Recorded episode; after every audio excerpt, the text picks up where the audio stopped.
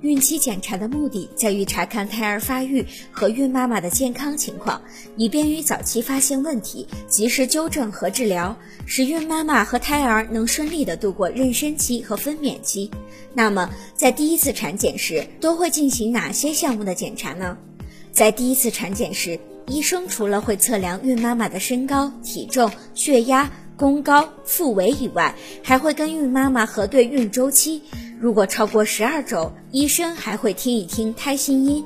除此以外，医生还会根据你的具体情况，建议选择包括血常规、血型、甲乙丙肝抗体、艾滋病抗体、梅毒抗体、肝功能、尿检、心电图等几项检查。第一次产检很重要，孕妈妈一定要多听取医生的建议。如果您在备孕、怀孕到分娩的过程中遇到任何问题，欢迎通过十月呵护微信公众账号告诉我们，这里会有三甲医院妇产科医生为您解答。十月呵护，期待与您下期见面。